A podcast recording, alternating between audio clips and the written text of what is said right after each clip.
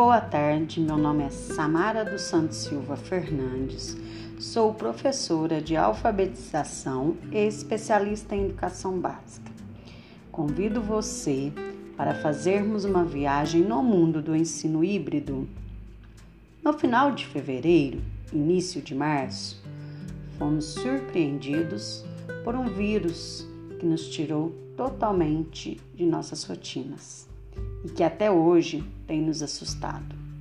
Sendo assim, tivemos que readaptar o nosso trabalho. Estamos trabalhando através do ensino remoto, mas já tivemos problemas, onde faz-se necessário uma mudança de ensino, sendo ele o ensino híbrido. Então, o que seria o ensino híbrido? Uma mistura entre o ensino presencial e propostas de ensino online, ou seja, integrando a educação à tecnologia, que já permeia tantos aspectos da vida do estudante.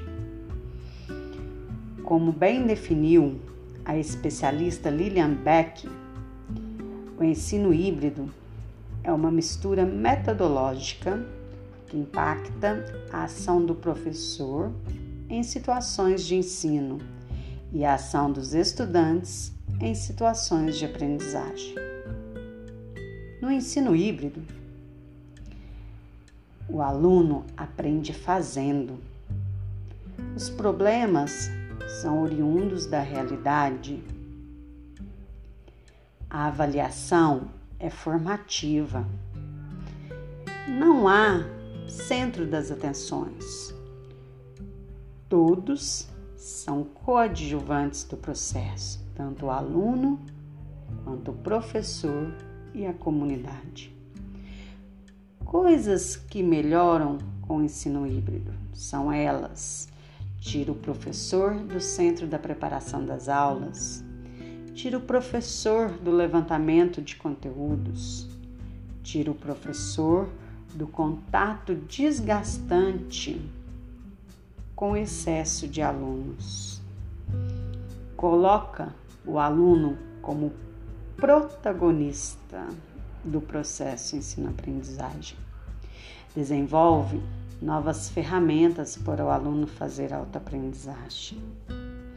Além disso, temos oito princípios, das quais precisamos nos adequar inicialmente para a estruturação de um projeto pedagógico de ensino online, do ensino híbrido. São eles: princípio 1, um, conhecimento como obra aberta. É a junção do que a sociedade foi construindo até nos dias de hoje. Não tem o dono do saber. Princípio 2: Curadoria de conteúdos. No ensino híbrido, o professor era um curador, um investigador. O professor, ao realizar a curadoria, está mapeando, organizando e dando visibilidade a determinados conteúdos.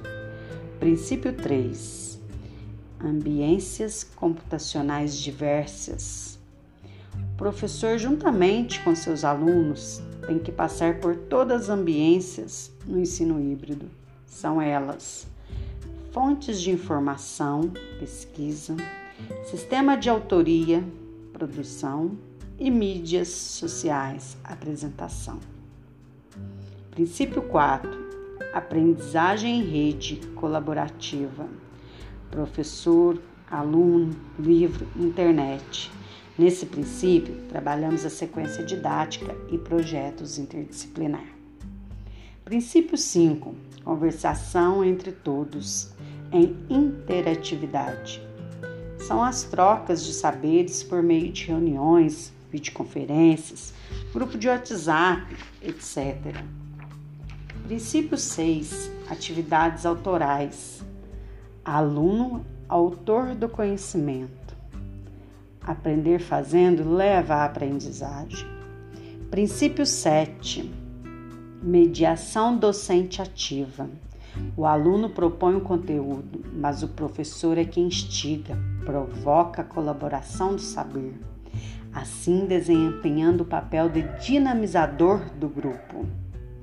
Princípio 8: avaliação formativa e colaborativa, baseada em competências.